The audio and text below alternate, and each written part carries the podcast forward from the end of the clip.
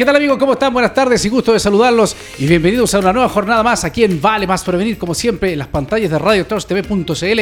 Y hoy día, por supuesto, nos toca hablar de Conexión Vial, el espacio que hemos creado para hablar siempre de la seguridad vial y de todo lo que está pasando alrededor de ese mundo en nuestro país y también, por qué no decirlo, en Latinoamérica y en Europa. Y como siempre, con grandes invitados aquí en, nuestro, en nuestra mesa de diálogo, en nuestro lugar, en nuestro rincón, que te invito que desde ya te comiences a conectar en nuestras redes sociales a través de mi face como Rolando Galleguillos o a través de la radioteostp.cl, a través del face también que tienen ellos. Y bueno, y si no nos alcanza a ver, por supuesto que nos puedes ver después en YouTube, en Instagram también estamos y por supuesto en mi face y también en el Instagram de Vale Más Prevenir. Eh, hoy día con un tema no menor que tiene que ver con la tecnología en vehículos motorizados.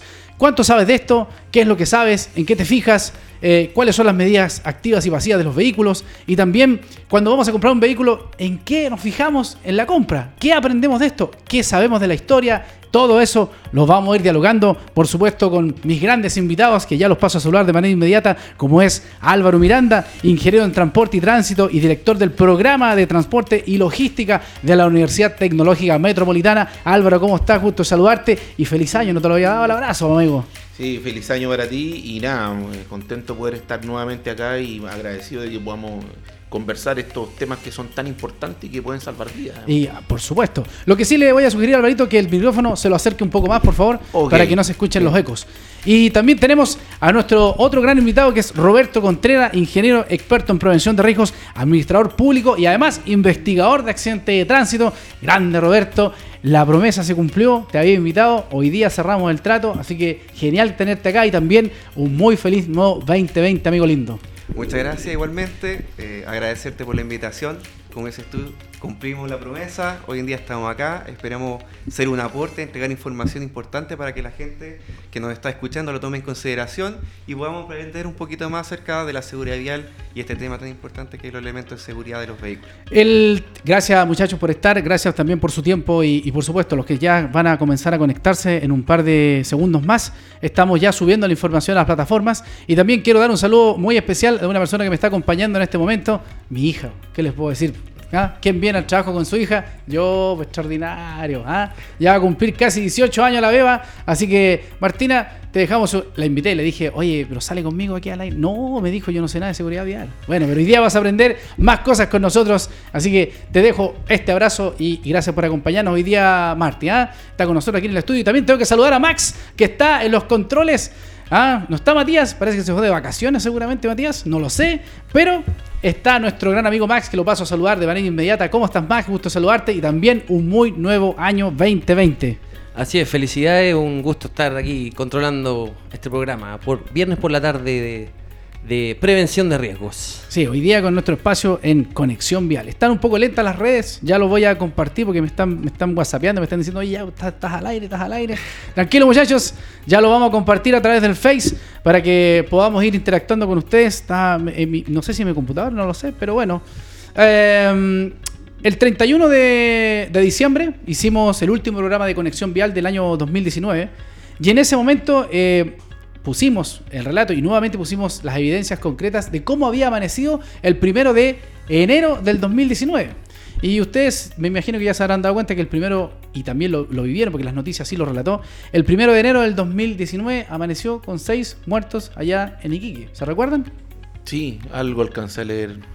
Un señor en estado de ebriedad, él en estado de ebriedad, recorrió 10 kilómetros en contra del tránsito en una autopista allá en Iquique y mató a seis personas.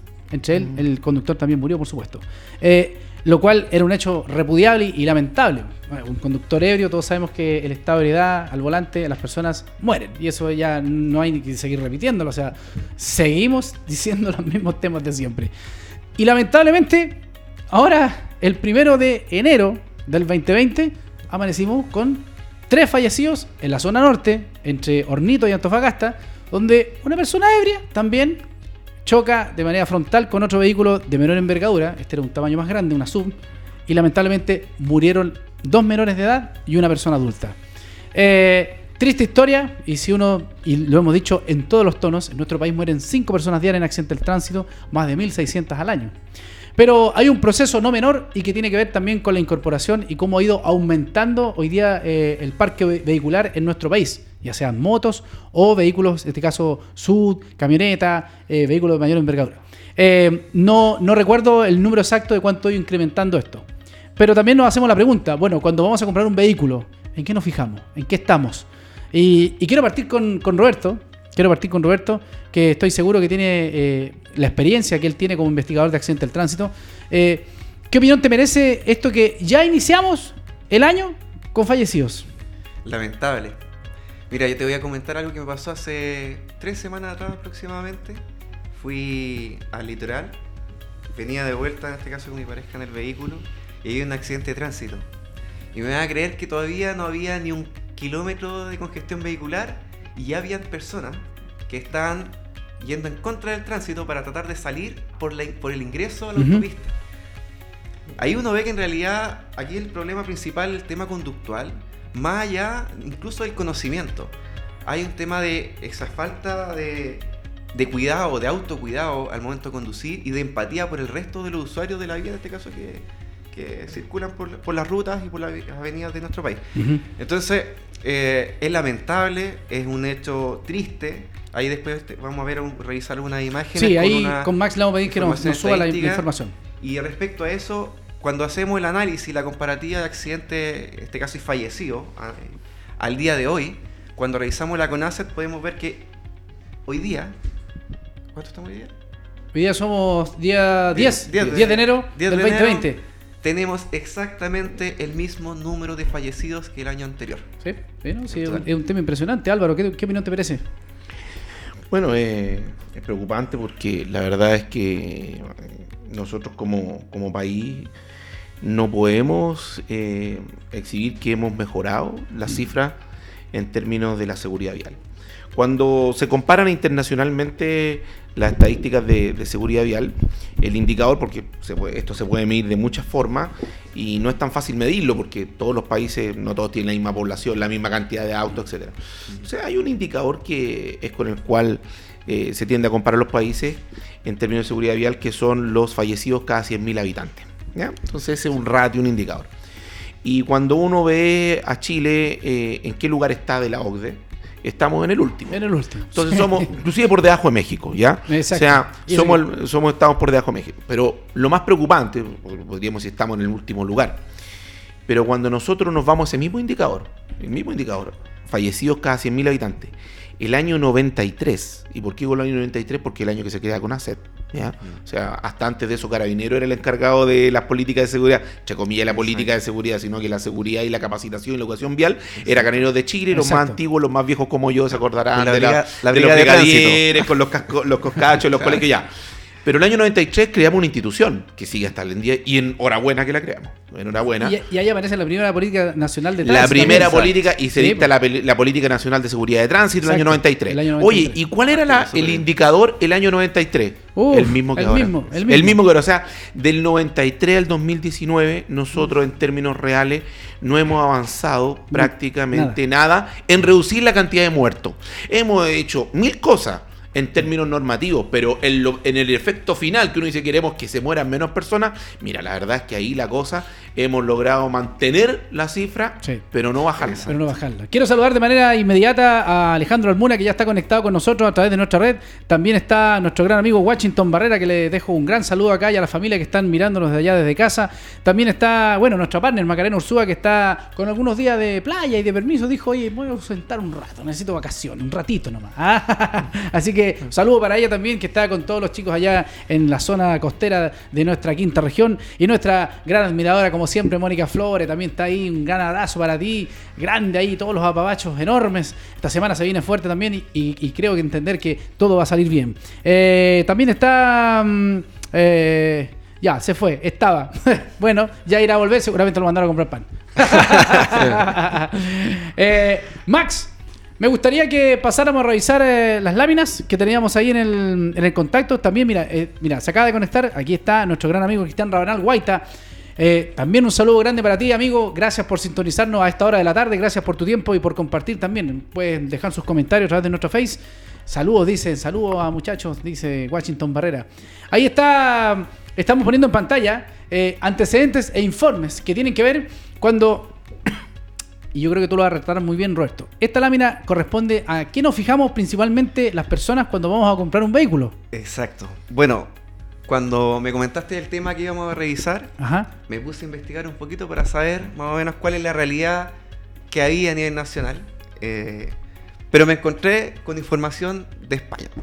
No encontré nada, chicos. no. Bueno, de hecho lo, tuve que ir lo decíamos tras bambalinas. Eh, Mm. Tú viste una historia también donde tenían que hacer un, un tema relacionado. Y la podemos tocar de ahí. Y, de- y Sí. claro, y no encontramos información que, que tenía mención en Chile con respecto a estos datos. Y estos datos son muy interesantes. Vamos, Roberto. Exacto.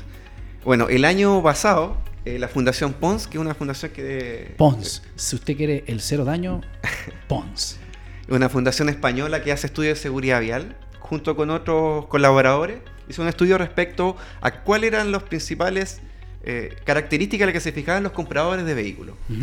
Y resulta que tienen un orden súper establecido, de cual hay unos porcentajes, de, bueno, ahí no es tanto el detalle más que nada, al orden, como en, primera, como en primer lugar respecto a lo que se fija en, los en las personas al momento de comprar un vehículo es el precio.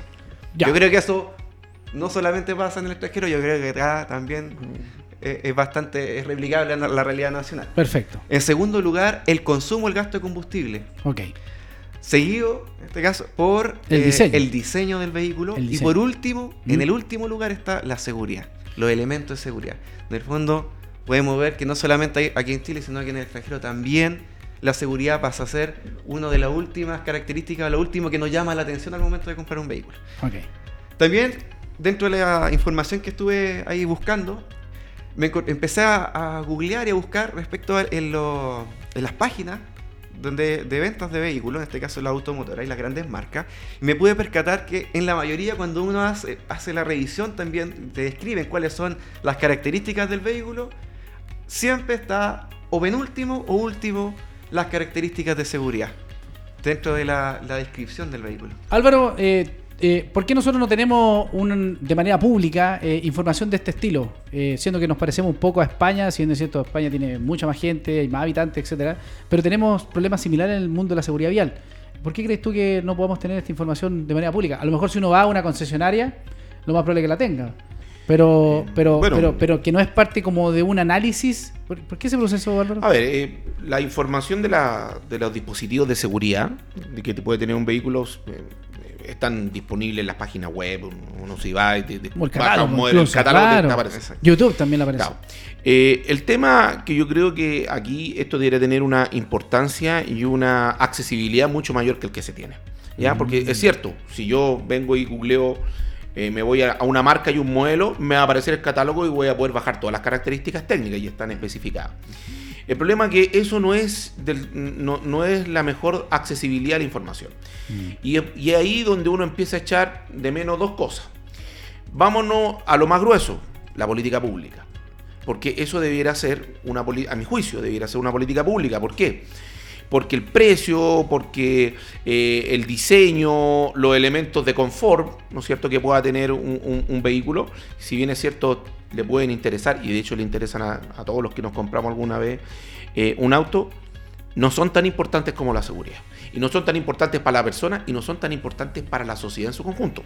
Por lo tanto, ¿hay qué es lo que uno debiera esperar? Debiera esperar que, al igual que cuando uno se compra un refrigerador y le dice el nivel de eficiencia es A, B, C, D, E, F, entonces Exacto. uno le ve la letra y sabe si él gasta mucho o gasta poco. Exacto. ¿no es ¿cierto? Y una información tremendamente accesible, fácil, simple de procesar. Y de. Aquí nosotros deberíamos tener, en lo cuanto voy a comprar un auto, debería haber un sticker o una, la- una lámina que me decir, mire, el nivel de seguridad de este vehículo es A, B, C, D, E, F. Entonces, ya, este es muy seguro, medianamente seguro, muy inseguro. Sí. Como una información. Eso no está porque eso no está obligado en ninguna parte, por lo tanto, la- la- los concesionarios no lo tienen. No, Si no- nuevamente, nuevamente caemos en el rotulado de la legalidad. Si Claro, no lo dice la ley. ¿para qué? y ahí no- nos vamos a la segunda pata. Bueno, Ah. si esto no lo entrega la política pública, porque nosotros sabemos que el Estado es lento para hacer estas cosas, debería ser una buena práctica la industria. Entonces, la industria podría decir, nosotros nos vamos a autorregular y lo vamos a entregar porque esto... Y el problema es que la industria tampoco quiere hacerlo. Por ahí podrá haber algunas marcas que sí están disponibles, pero el resto no. Y en tanto no sean todas, la verdad es que esto funciona de poco. Por lo tanto, aquí hay poca voluntad o nula voluntad, tanto del Estado como de la industria de poder transparentar y facilitar esta información. Mira, tenemos a Cristiano Laves Portales que dice, gracias, muy buen programa, Rolando, un gran abrazo para ti también, amigo, para toda la familia que nos está conectando en este momento, quizá a la hora del tecito, podrían decir algunos. Nos dice, ¿los autos chinos son seguros o no? Tiró la consulta, el primer bombardazo. ¿Qué dices tú, Roberto? Bueno, más que por no tratar de clasificar y, y tampoco por amarrar. No, es- mira, aquí las opiniones vertidas son de única responsabilidad de quien las emite. Quien Así que, por favor. Yo creo que todos, eh, sin importar la marca, va a depender en el fondo la relación, seguridad va a estar directamente, valga la redundancia, relacionada con el precio. Eh, indistintamente sea chino, sea europeo, brasileño, etcétera, el vehículo en el fondo está directamente relacionado hoy en día los elementos de seguridad con el costo al momento de la compra. Entonces, usted es cosa que hace una revisión y se van a encontrar con esa información. Entonces, si me, respecto a los chinos en general, yo creo que eso no, no, no apunta tanto a los chinos, sino que apunta también al, al precio de- Eh, del vehículo. Podría ser una opción. Yo puedo dar un relato personal. Yo compré un, lo voy a decir porque me aburrí del- de la marca y dije nunca más lo vete. Un Cherry Skin Sport. Lo había visto en la feria de Detroit y lo compré en el 2011 y salió desechable. Me duró seis meses. Seis meses me duró. Y yo dije, wow. Y de hecho tengo una testigo que la tengo aquí presencial cuando dijo, papá, era desechable. Y, así era, desechable. No quedó otra, que era cambiarlo. Así que para mí son malos. Eh, desde otro punto de vista, eh, amigo Álvaro, ¿son malos o no son malos los chinos? Eh, mira, eh, es difícil poder hablar de... Considerando que los controles de calidad en Chile, eh, hoy día no tenemos un laboratorio para testear No, lo que nos llega. O sea, no, aquí, llega un, te- aquí llega un vehículo con un parche que dice que cumple con, pero no tenemos cómo testearlo. Eh, no, no, no tenemos un, un- un testeo eh, muy sofisticado el que tenemos acá. La verdad es que con los chinos y en, en general con los productos chinos, incluyendo la industria automotriz, pasan, pa- pasa una cosa bastante curiosa. Porque cuando uno habla de alemán, eh, alemán, no, alemán, ¿por qué? Porque todos los productos alemanes son buenos. ¿Ya?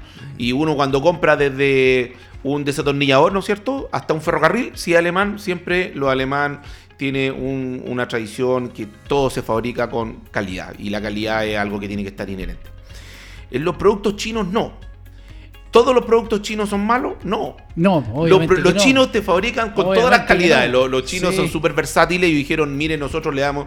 Por eso tú te puedes encontrar con un producto chino cualquiera. Ajá. Te puedes encontrar con un producto chino bueno, con uno más o menos y uno malo. Y también te vas a encontrar con un producto chino malo muy barato y con un producto chino bueno con un precio bastante más alto pero Sí. competitivo. Sí. Yo creo que con la industria automotriz les pasa lo mismo. Además que hay una diversidad de marcas que es Oh. bastante grande.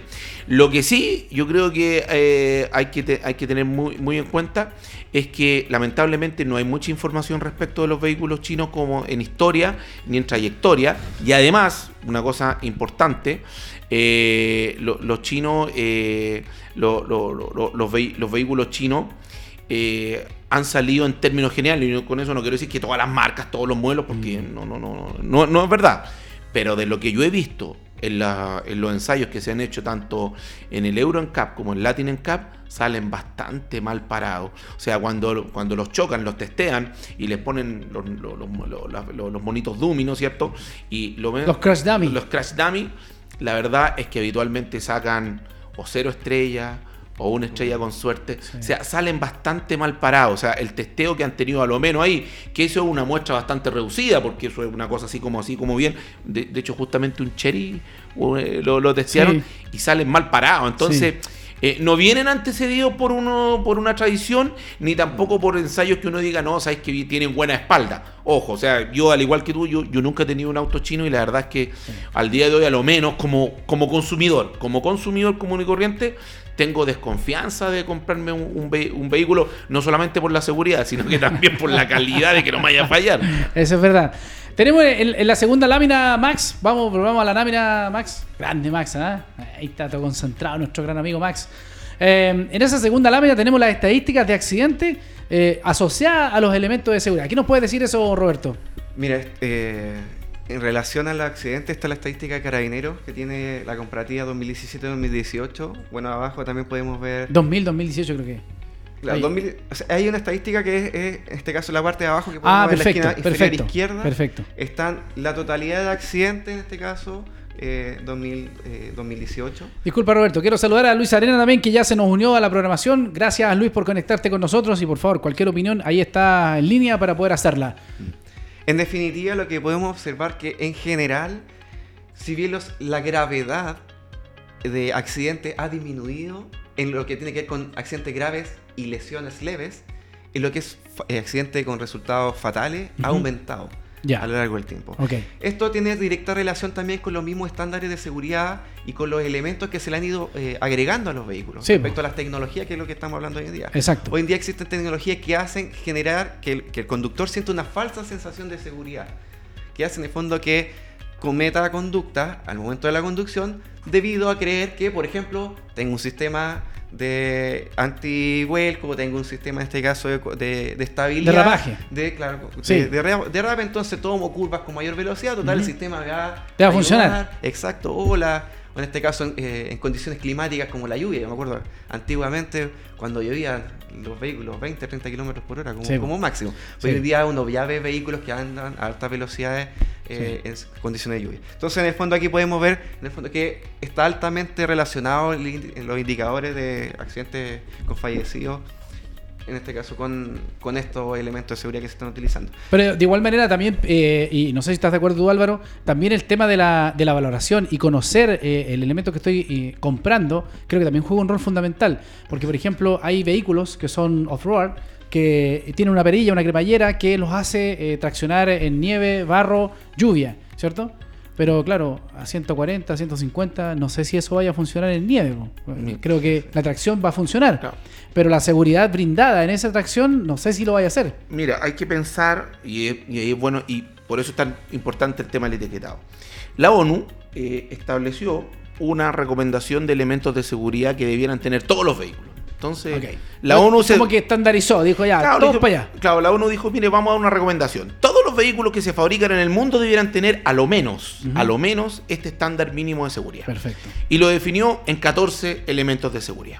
Los elementos de seguridad, para que los auditores los puedan eh, conocer, se, se dividen en elementos de, dentro del vehículo, elementos de seguridad activo y pasivo. Los elementos de seguridad eh, eh, activo, Eso, Sí. eso lo tenemos, Ah, tenemos, lo tenemos en la lámina. Lo- Pa- para, no ir, a- para no- Ah, en, no, para adelantar. en la brecha. Pero sí la misma lámina. No, Sí. por eso, pero solamente para redondear. Mira, aquí también tenemos a Cristiano Lave que dice: Estos son los 13 carros más inseguros de América Latina. Cherry IQ No, sin airbag, Lifan bueno, 320 sin airbag, Nissan, Nissan El Tsuru, Tsuru, Sentra B13 sin airbag, Renault Clio sin airbag, Chevrolet Aveo sin airbag, eh, Fiat Palio sin airbag y Chevrolet Agile, creo que es, ¿se llama? ¿Sin airbag? Sí, así dice. Eh, bueno, seguramente lo tiene que haber sacado. Eh, me gustaría, Cristian, que nos dijera de qué fuente está sacando la tiene que información. haberlo sacado en Latin Cup. ¿De Latin Cup? Sí, Puede seguro. ser. Y vamos a hablar de, de los vehículos antiguos, porque Ahora- Claro, por sí. no- normativa debieran meter. Entonces, Mira, ¿cómo- Hans Quiro dice, ¿cómo están? Eh, ¿A qué ámbito de la seguridad se enfoca el programa? Extraordinario. No, no vamos a empezar de nuevo a las 7, pero te puedo decir que estamos hablando de la tecnología eh, eh, de seguridad en los vehículos motorizados. De eso estamos hablando el día de hoy, amigo Hans, así que cualquier cosa, encantado. Y Washington Barrera dice, creo que debemos avanzar y tener la política que ya se puedan vender vehículos sin doble airbag como mínimo y con apoyo de ABS y de formación controlada. Es como lo mínimo, dice el piso. Pero tú, Claro, estás, tú sí. estás dando un dato. Claro, porque son los 14. Y nosotros en Chile, en Chile, por normativa, por nuestros decretos, solamente exigimos 8. O Ocho. sea, hay 8. Nosotros, de los 14 que recomienda la ONU, hay 8 que nosotros exigimos. Y hay 6 que quedan ya a- al libre albedrío de las marcas. Tenemos a lámina, mira, Max, vamos con la, con la tercera lámina que tiene que ver con los, la logística de, los- sobre los elementos de seguridad de los vehículos y ahí hablamos de la seguridad pasiva y la seguridad activa en los vehículos. ¿Estos son los 14 puntos que tú mencionas, Álvaro? Eh, No, en eh, general, bien, No, en general. la lupa. ¿ah? Bueno, pero yo se los voy a relatar. O- tú estás más cerca también, Roberto. ¿ah? Sí. Bueno, mire, eh, más que nada, bueno, aquí tenemos la división de los elementos de seguridad activa que nos comenta Álvaro, activo y pasivo. Eh, en general, tal como dice Álvaro, lo que es los elementos de seguridad pasiva son los que están mayormente normados y elementos de seguridad activa son en el fondo aquellos que van a funcionar, en este caso, en, el, en este caso que están funcionando para poder evitar accidentes, que están eh, todo el tiempo en funcionamiento en este caso y que eh, permiten el correcto funcionamiento del vehículo. Eh, acá, bueno, ahí está la imagen de más o menos cuáles son los elementos de seguridad pasiva que... Que tenemos el cinturón que de tenemos- seguridad, exacto. airbag, sistema de retención infantil, Exacto. anclaje ISOFOT latch, eh, apoya cabeza, recordatorio de uso de cinturón, vidrio de seguridad, protección de ocupante, al ocupante y eh, dirección retráctil. Exacto. Muchos de ellos Esa es la seguridad pasiva. Exacto. Tienen, tienen reglamentos directamente asociados, en este caso algún, algún decreto, y algunos otros están contenidos dentro de la ley de tránsito como obligación, por ejemplo, del uso- del cinturón de seguridad. Eh, etcétera, eso es lo que tú mencionabas, etcétera. Álvaro, con respecto al- a los decretos. Claro, porque todo eso está normado y de hecho eh, te, te lo revisan. Cuando tú traes un vehículo nuevo, por ejemplo, viene por decir un nuevo modelo de una marca X, tiene que pasar por 3CB, Ya. que es la planta de revisión técnica del Ministerio de Transporte, y revisa que esto, porque como es obligatorio, tienen que estar presentes y además lo revisan, que funcionen y que vengan con toda la certificación en el caso que se, se soliciten. Por lo tanto, eso eh, es lo obligatorio y ningún vehículo en Chile puede ser comercializado, por eso no va a tener la homologación, si es que no tiene estos ocho elementos obligatorios. Ok, ok. Ahora que los usemos, esa es otra historia. Eh, Ese es otro cuento, y es Porque, un tema de porque la, educación. la silla de retención infantil y el uso del cinturón de seguridad sigue causando víctimas de menores de 14 años en Chile y es la primera causa de muerte hoy día de niños en Chile. Así es. Sí.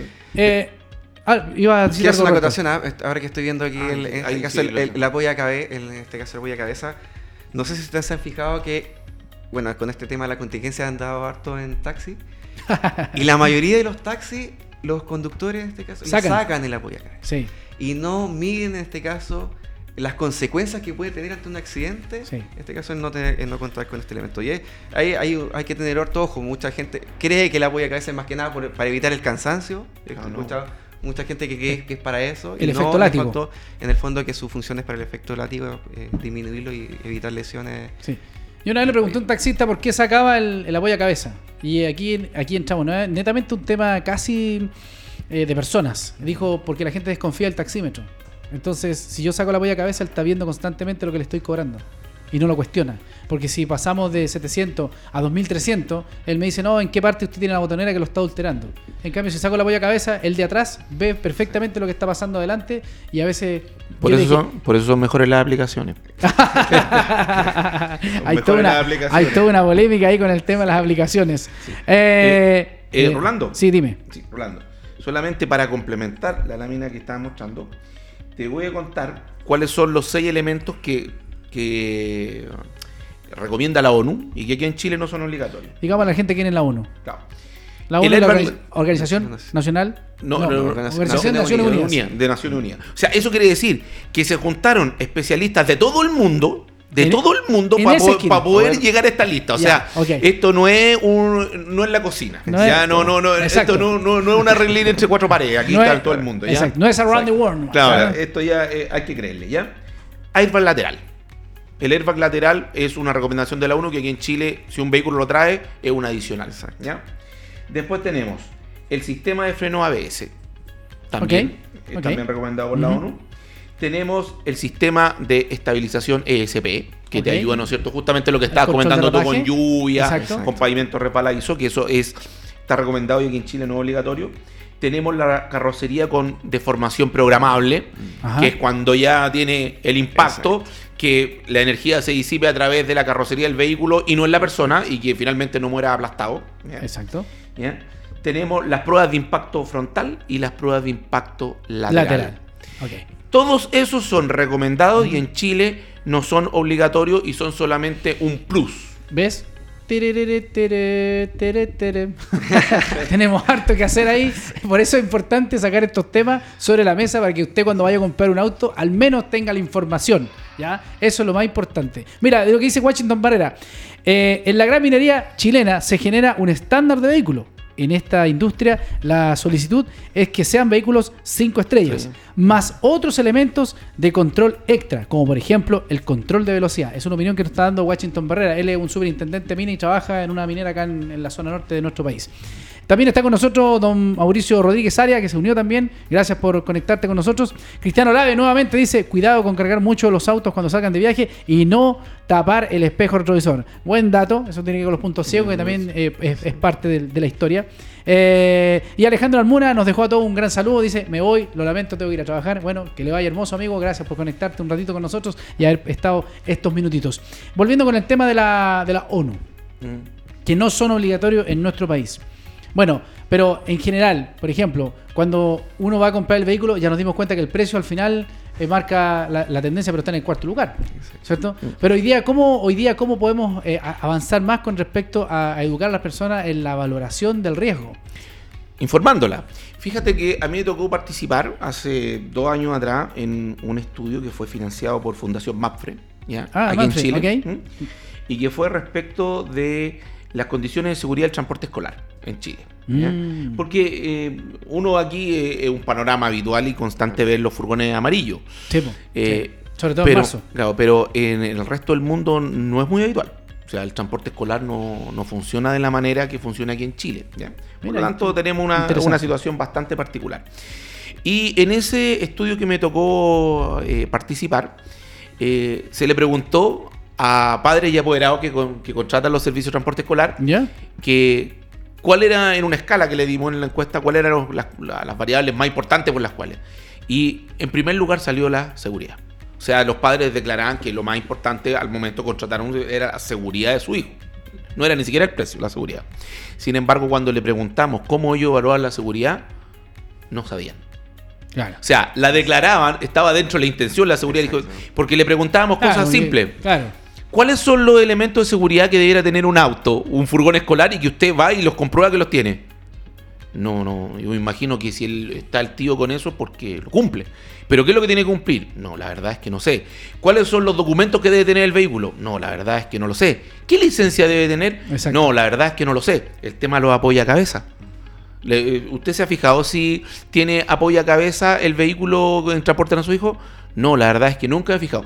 ¿Y por qué? Entonces ahí nosotros pudimos evidenciar que si bien es cierto, se declaraba que la seguridad del vehículo era algo importante, la desinformación era tan grande que finalmente eso quedaba en una mera intención que no se lograba plasmar de ninguna manera. Y cuando llegamos a preguntarle, bueno, y entonces, ¿cómo usted contrató al tío que lo está tramando? Alguien me lo recomendó es que tengo una vecina que me dijo que el tío Pepe era muy bueno. Entonces al final siempre este era un boca a boca, pero no había ninguna lista de chequeo, no, no, no, no, no, había nada porque la verdad es que la gente no lo conocía. Por lo tanto, aquí el tema de la información hacia el consumidor es, es eh, muy importante. Por eso es que es tan relevante que el Estado asuma esto como una política pública y le diga a quien te vende un auto, infórmele. Porque si un auto, por ejemplo, si yo voy a comprar un auto y el auto me cumple con las 14 medidas que me está reuniendo la ONU, es un auto evidentemente que va a ser mucho más seguro que uno que cumple solamente con la 8. Y eso se lo tengo que informar al usuario. Ahora, ¿eso podrá tener una diferencia en precio? Claro que va a tener una diferencia en precio. Y eso ya es una decisión que tiene que tomar uno como consumidor. Pero infórmeme que este auto está cumpliendo con las condiciones de seguridad que establecimos en el mundo. En Exacto. el mundo se estableció y este otro no. Ahora la decisión es suya. Eso es algo importantísimo y la información hacia el consumidor es algo vital en estos casos. Mira, ¿y cómo podemos acceder a esa, a esa información, Álvaro o Roberto? ¿Dónde la podemos sacar?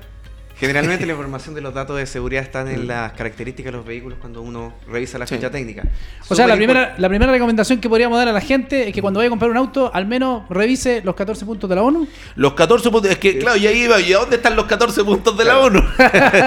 Ah, bueno, en la. ONU, en la ONU, y tenés que bajarte unos informes. Sí. O sea, eh, que no es accesible. O sea, yo, yo esto, ¿por qué lo tengo acá? Porque yo trabajo en una universidad, Mm. Sí, claro. hacemos investigación, trabajos de titulación con los alumnos, claro, y llegamos a esto. Pero esto no es una información accesible. A mí me encantaría decirle a las personas, no, mire, váyase a www.14puntosdelaonu.cl y descárguelo. No, no, no, no es así de fácil. De, No, mira, de todas formas, en la página de la CONACET hay un apartado. CONACET. Sí, CONACET también hay información Donde está la información del elemento de seguridad activo y pasivo. De hecho, de las imágenes que, que recuperé las saqué de este portal. También algo súper importante, además de tener en consideración que el vehículo cuente con esos elementos de seguridad, es saber utilizarlo. Sí. Además, pues, Lo que comentábamos hace un rato tras bambalinas, eh, Ah, sí. existen muchos vehículos que tienen altos estándares de seguridad, pero la gente no, no lo utiliza o los mal utiliza. O no sabe simplemente que existen. Exacto. Como la historia que te relaté, un señor en un Maserati y iba hablando por celular. Claro. En un Maserati. O sea, cuando tú te No conectó entras- el Bluetooth. Exacto. Claro, es una cosa que se llama Bluetooth. ¿ah? Y que ese Maserati lo debe tener por, yo creo, por miles. Pero Exacto. también es un tema, eh, ese es un tema que tiene que ver con la educación vial, tiene que ver con seguir sensibilizando, poniendo el tema sobre la mesa, etcétera. Mira, Mónica Flores dice, vi un reportaje donde se muestran vehículos de las distintas marcas eh, que en Europa cuentan con calidad y seguridad. Y esos mismos vehículos los hacen para Latinoamérica, pero bajan la calidad. Son más construidos con, mate- eh, con materiales mucho más económicos y carecen de seguridad. Era un poco lo que nosotros mencionábamos, que una- un auto sale de allá de Alemania, pasa por Brasil y lo transforman en cinco autos más y llega a Chile.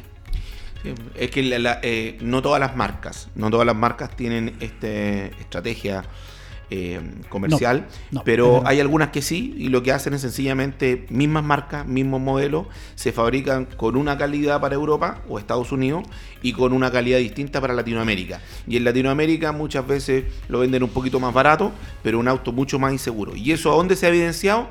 En las pruebas que hacen en ENCAP. Porque cuando toman un auto de la misma marca comercializado en Europa, y lo, lo- testean eh, con, los, con los crash dummy y lo, y, y lo colisionan y ese mismo auto con la misma marca comprado en Latinoamérica le hacen los mismos ensayos, resulta que aquí les va muchísimo peor que lo que les va en Europa y ahí uno eh, se ha evidenciado que los mismos vehículos con las mismas marcas no tienen las mismas calidades. No en todas las marcas, insisto, pero eso también es un elemento, ¿no es cierto?, que debiera estar a, disposi- a disposición del consumidor. Roberto, vamos a la, ult- a la última lámina que teníamos ahí que tiene que ver con el mal uso de la tecnología en elementos de seguridad de vehículos. Y ahí tú retratas varios Sí. temas. Mira, aquí retraté solamente algunos de los elementos de seguridad que tienen los vehículos que pueden influir positiva como también negativamente cuando se mal utilizan. Por ejemplo, en la primera parte tenemos los dispositivos de, nave- de navegación satelital. Con Esta- pantalla. Estas pantallas que, están, que traen los vehículos ahora. Ustedes saben que una persona cuando va conduciendo eh, demora alrededor de dos segundos entre el punto de percepción, cuando percibe en este caso un peligro, Sí. por ejemplo, en un paso peatonal, una persona, un niño que cruza rápido la, la calle, etcétera, y le, en este caso el punto o el momento de la reacción. Son alrededor de dos segundos. Entonces, Ok. esa distancia que recorre la persona en esos dos segundos va a depender, está directamente relacionada con la velocidad. Y si la persona más encima está distraída buscando una calle, voy llegando, generalmente, ¿qué hacemos cuando vamos cuando van la gente conduciendo y va re- revisando el Waze o este mismo sistema? Antes de llegar a una intersección o a un cruce, mira la pantalla, para ver si no va a pasar de largo, si esa es la calle donde tiene que doblar. Entonces, muchas veces estos mismos elementos son distractores y como lo veíamos en la lámina anterior, la distracción en eh, la conducción es una de las mayores causas de accidentes eh, de tránsito. El ABS, lo que conversábamos antes, tengo ABS, voy más rápido porque total, si me encuentro con algo, Sí. alcanzo a frenar. Exacto. En este caso se calcula que la distancia de detención de un vehículo que no tiene ABS al que sí tiene ABS varía en un- entre un 13 y un 25% en la distancia de frenado, va a depender obviamente de la velocidad a la que circula. Eh, el airbag.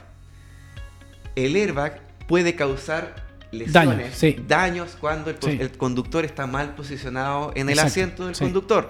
Sí, el, el conductor en este caso, lo que se ve mucho, el conductor que, que está casi estado en, el- en la silla Sí, y que está con, en este caso una, una instancia que no le permite, en el fondo que hace que el, el conductor pase las manos por encima del volante, en caso de un accidente, cuando se activa el airbag, el mismo airbag hace que los, eh, conductores muchas veces se golpeen en la cara y hemos visto en accidentes, en investigación de accidentes, lesiones en los brazos, Sí. amputaciones, en este caso. Ruptura de Sí, diente, ru- mandíbula, exacto, nariz, mandíbula. corte en la cara, etcétera, porque se Exacto. golpean con el mismo, Con el mismo airbag, el airbag, brazo, algo. y el brazo le da en la cara a la persona. 300 metros por segundo dispara un airbag del, del- del- es la Exacto. bolsa en el fondo. O sea, Exacto, una, es una entonces, bomba.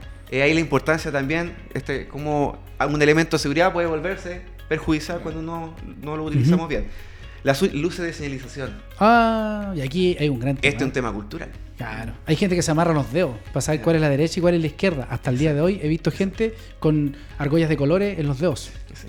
Yo no sé de dónde salió en realidad este tema de que hoy la gente hoy día reemplaza la señalización de las luces Con la mano. con la mano. Claro. O sea, viene de ante- antiguamente cuando De la- la los vehículos. yo creo que- Exacto. Y antiguamente cuando Quizás los del vehículos 40, no el tenían 30, po. elementos de señalización, Claro. se, hacía- se hacían las señalizaciones con las manos. Exacto. Y claro, mucha gente hoy en día, en vez de señalizar con las luces, saca la mano y, es- y asume que el Que- otro conductor le exacto. tiene que, que tiene que hacer cederle el derecho preferente de paso. O si no le dice al copiloto, saca, dile por favor que nos dé la pasada y saca todo el cuerpo para afuera.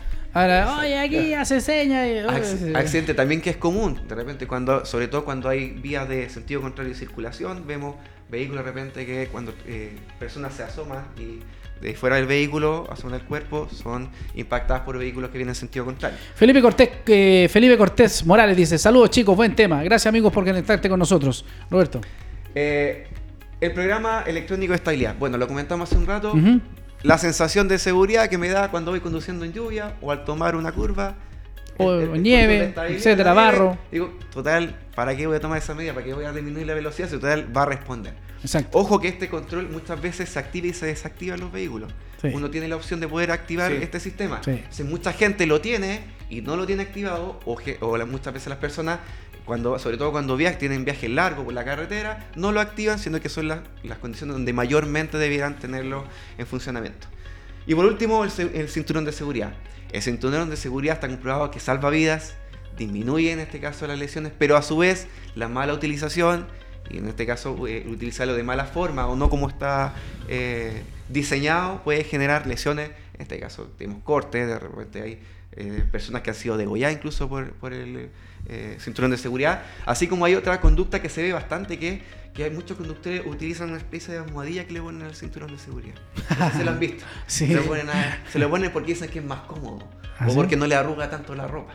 Ah, mira. Sí. De hecho, en el- hubo un momento en que yo vi varias empresas de transporte que para poder asegurarse que el conductor llevara el cinturón de seguridad, al cinturón le agregaban una wincha reflectante. Esta, esta misma almohadilla con una wincha reflectante, cosa que ellos pudieran de verlo de lejos para ver si tenían el cinturón de seguridad. Pero resulta que esta, esta almohadilla o estos elementos disminuyen la fricción al momento del frenado.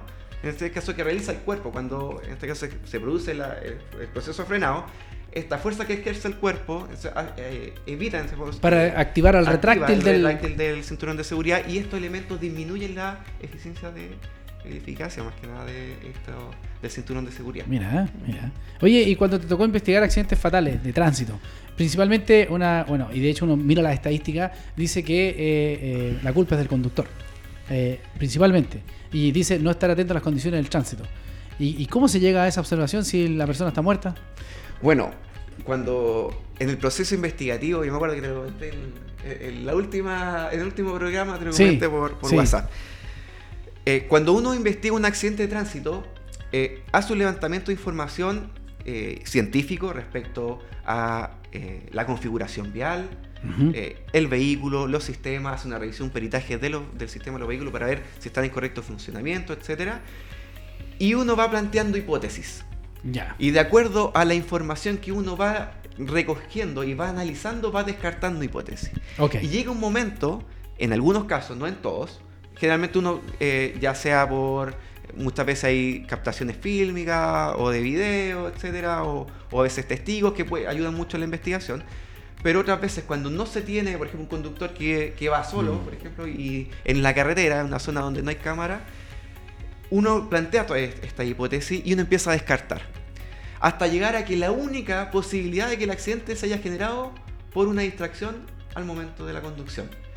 Y la distracción, la- el conducir no atento a las condiciones del tránsito implica desde estar distraído haciendo algo o como estar pensando en otra cosa y no reaccionar a tiempo.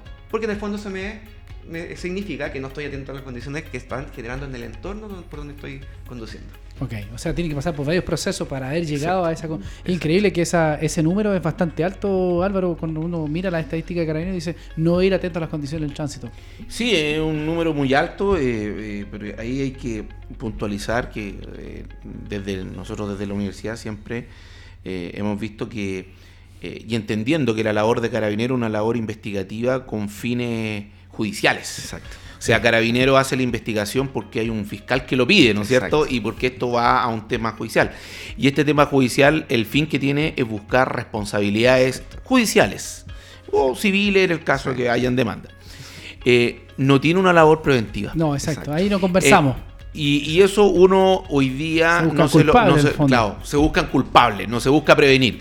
Y uno ahí no, porque yo lo he conversado y citaba a los, a, a los amigos de, la CIAT en, más de una oportunidad, y yo lo entiendo, porque ellos están mandatados por ley. Carabineros tiene que hacer lo que la ley les mandata, entonces ellos hacen la investigación de la manera que la dices tú.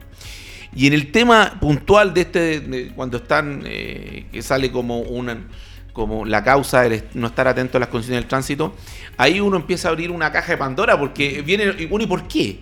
Pues, el tipo andaba, estaba enamorado y venía pensando eh, eh, eh, en su polola y no, y ahí, ahí entramos en temas de somnolencia, entramos en temas de fatiga, entramos en, temas de, cuáles son las condiciones laborales, si cumplió, si cumplió con, con el código laboral, si es que venía manejando muchas horas seguidas. Mira, y ahí entramos en una cosa que es bastante compleja porque es difícil investigarla porque eso ya son, son, situaciones que uno no las va a encontrar y yo lo entiendo, Carabinero no las va a encontrar en el sitio del suceso.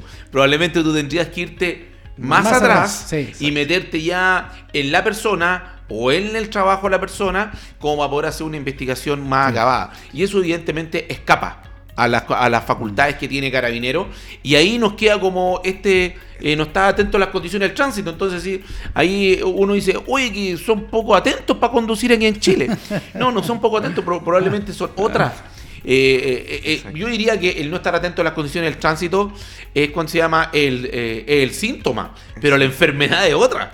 es como dice, hoy tienes fiebre, tu enfermedad es fiebre, no, mi enfermedad es pulmonía, pero uno los síntomas es la fiebre, ¿no es cierto? Es un poco eso. Bueno, de, hecho, en, en, la zona norte de nuestro país, te saben que el desierto de Atacama es un lugar donde tiene grandes rectas infinitas, donde transitan muchos camiones también. Y es increíble cómo camiones de la nada chocan y se dan vuelta en un lugar donde dice, pero ¿cómo se va a dar vuelta? O va a chocar a una persona acá. En María Elena, en la segunda región, al interior de Antofagasta, eh, una vez eh, relataron un, atropello de un camión con un ciclista en pleno desierto. Y tú dices, ¿cómo un camión no va a ver un ciclista? No lo vio y lo atropelló, así literalmente. Lo, lo, arrolla y lo mata. Era una profesora muy querida de la zona norte. Salió en las noticias, todo el tema. Y wow, ¿y qué momento? ¿Qué pasó? Claro, y ahí voy al tema de lo que tú planteabas, em, Álvaro, que muchas veces hay cosas que tienen que ver con los factores organizacionales que promueven también los accidentes del tránsito. Claro. Porque, por ejemplo, un señor que está sentado arriba de un camión, que está, que está haciendo su labor, ¿cierto? Conduce un camión, lleva una carga, va solo, va en un desierto. Tal vez las horas de trabajo son extensas. A lo mejor no ha comido y no ha bebido la suficiente cantidad de agua cómo esa persona va a mantener al 100% una concentración dentro de una cabina en una larga espera también de carga y descarga y en largos tramos. Yo he sabido de historias horribles de personas que trabajan en ese ámbito que incluso han ido a tomar eh, desde María Elena, María Elena, imagínense, María Elena hasta el interior de Antofagasta, casi a tres horas al interior, y viajan a San Pedro de Atacama, y después de San Pedro de Atacama a María Elena, y se alcanzan a dar hasta cuatro vueltas en ese camión. Tienen consideración que más encima muchas de estas empresas el sueldo de los trabajadores es variable y también impacta la, la cantidad de vueltas que se dan y que van a dejar en este caso cargas para para aumentar su sueldo. no, de hecho, hay un tema, hay un tema salarial que obviamente pega. O si cada más, más, más vuelta es mejor. Y de hecho, la cantidad de accidentes que hoy día tenemos en los fatales, en los vehículos, desde el punto de vista laboral, son, están asociadas a camiones. Sí, hoy y, en ese mismo sentido, déjame, mandar un saludo, que la máquina nos está enviando saludos desde Reñaca, saludo para ti, a, Reñaca ya, que creo que la están pasando extraordinario, así que mucho sol por allá. Gracias por conectar también, Maca. Extraordinario. Lo que quería comentar que dentro de los elementos de seguridad de los vehículos atingentes a esto, solamente un alcance. Cuando uno se sube un bus interurbano, un burro con los cuales va a la playa o a otras regiones, uno ve que hay una pantallita que dice va conduciendo don Juan Juan Gutiérrez, lleva tantas horas conduciendo y te informa la velocidad. Y eso es porque los conductores, por normativa, de los buses interurbanos en Chile tienen que eh, marcar las horas de conducción con una tarjetita y se van censando en un sistema que está en el vehículo y que además está en línea con la dirección del trabajo. Por lo tanto, la jornada de conducción y la jornada laboral de los conductores de buses interurbanos es una jornada no solamente normada, sino que una, una eh, es una jornada fiscalizada con tecnología, con una tecnología que está en el vehículo. Cuando uno se sube a un camión, no. Los camiones no tienen ese sistema. ¿Y los camiones cómo entonces? ¿Existe la norma? Sí, existe la norma. ¿Y cómo, y, bueno, ¿y cómo se fiscaliza? Bueno, se fiscaliza como en 1980. Es decir, hay una libreta de papel en donde el conductor va anotando de su puño y letra a la hora que empieza a manejar y a la hora que deja de manejar. Y eso, si uno lo junta con que el conductor, a la mayoría de los conductores del transporte carga, les pagan un, un sueldo fijo más un variable. El fijo es pequeñito y el variable es el importante. ¿Y en función de qué es lo que es el variable? De la cantidad de carga que transporte. Por lo tanto, entre más maneje usted, más dinero va a ganar. Y ahí vienen las cuatro vueltas que sean para María Elena, claro, po. porque el conductor dice, oye, si yo manejo más, transporto más carga, gano más dinero, pero voy a exceder las horas que, te- que tengo que conducir. Pues muy simple, adultero la libreta. ¿Por qué? Porque la anoto yo. Por lo tanto, a mí me conviene adulterar la libreta, le conviene al dueño del camión, pero al que no le conviene es a la sociedad. ¿Por qué? Porque no tenemos un elemento de seguridad tecnológico arriba del vehículo como si lo tenemos en el caso de los buses. Sí, yo creo que ahí podríamos dedicarles todo un, un programa, nuevamente los voy a invitar para que hagamos un programa respecto al tema de los factores organizacionales que promueven los accidentes de, de- en las personas y que en este caso pueden ser de, de tránsito eh, o asociados en este caso a la conducción. Ya son casi las 20 ya con 5 minutos. Creo que Max, nos quedan un par de minutos. ¿Sí? ¿Cuánto? ¿20? Ah, nos quedan estos, en último, estos 5 minutos. Eh, Empecemos con las reflexiones, porque a mí me gusta cerrar los programas eh, con una- alguna reflexión o con los últimos reseñas o consejos que podamos entregarles a nuestras personas. Roberto.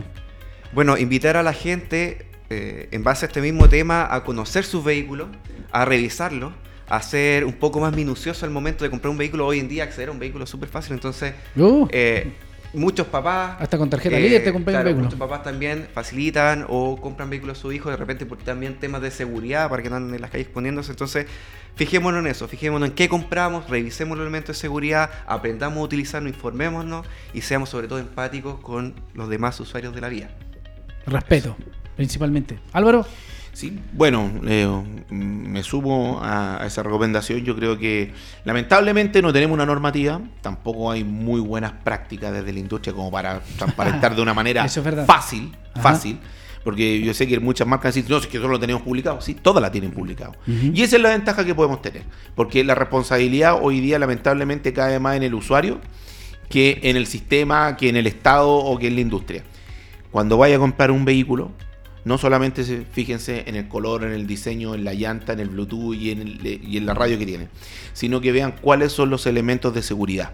Y vea cuáles son los elementos de seguridad que el vehículo no tiene. Lo más probable es que el vehículo va a tener todos los que son obligatorios, que son 8. Pero entérese de cuáles son aquellos elementos de seguridad que sin ser obligatorio un vehículo los puede tener. Porque esa puede ser la diferencia entre morir o vivir. Puede ser la diferencia entre quedar con una lesión permanente o salir mucho mejor parado. Un vehículo que resiste mejor un impacto lateral es un vehículo que a lo mejor usted le va a salvar una pierna, que le va a salvar un brazo. Pero para eso el vehículo tiene que estar testeado. Entonces, yo lo invito a todos a que le echen una miradita a esos elementos de seguridad.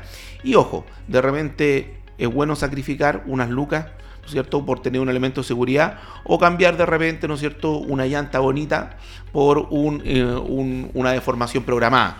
Preocupémonos de la seguridad, porque la, la- seguridad va a salvar nuestras vidas. La los otros elementos sencillamente nos van a levantar el ego. Y entre, uno y entre una cosa y otra es más importante la vida. Sí, estoy totalmente de acuerdo contigo. Sabemos que tenemos que seguir eh, eh, en pos de la seguridad y no tan solo vial, sino que tenemos que ser, tenemos que construir una cultura preventiva en las personas. Por eso este, este espacio, este programa, que siempre lo hemos agradecido acá en radiotouchtv.cl, que estamos construyendo juntos una cultura preventiva en nuestro país en distintos aspectos, en distintos ámbitos. Y el tema de los accidentes del tránsito hoy día es un dolor de cabeza. Cinco personas diarias mueren en accidentes del tránsito, lo cual es mucho. No somos un país ignorante.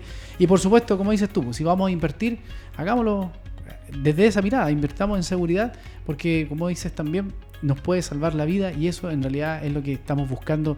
Pero también hay un tema de valoración de la vida. Porque, insisto, así como vimos al señor del Maserati hablando por celular, es porque ya no, está entendiendo nada lo que está pasando dentro de ese auto.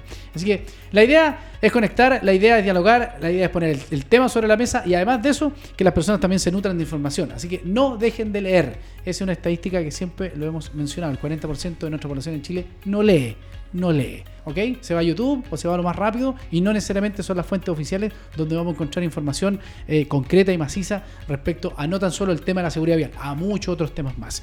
Eh, comenzamos a bajar la cortina del acto del día de hoy. Les quiero agradecer muchachos que hayan estado conmigo esta tarde. Gracias por venir, por su tiempo. Eh, los voy a volver a invitar porque vamos a ir construyendo juntos la cultura preventiva, no tan solo en la seguridad vial, sino que en otros aspectos más. El próximo viernes nos vamos a encontrar de 19 a 20 horas, como siempre, en radiotouchtv.cl.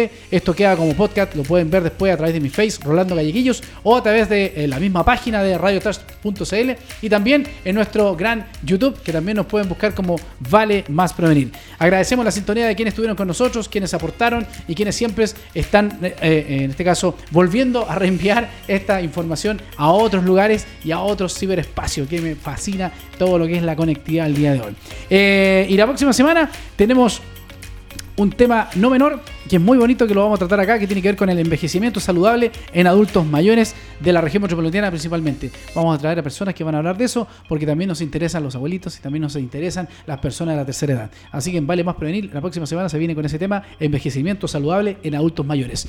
De mi parte, pasen un fin de semana extraordinario, cuídense de la radiación ultravioleta y no olviden ser peatones y ciclistas visibles. Y si van a conducir y van a beber, pasa las llaves. Así de simple. Usa la silla de retención infantil y también todos los elementos de seguridad activos y vacíos de un vehículo. También aprender a usarlos para que tengamos un fin de semana extraordinario. Ya empezaron las vacaciones y no descuides en descargar, en, perdón, en cargar demasiado tu vehículo, que también es un tema no menor que Mauricio Rodríguez, que le dejo el, el saludo, nos dejó planteado.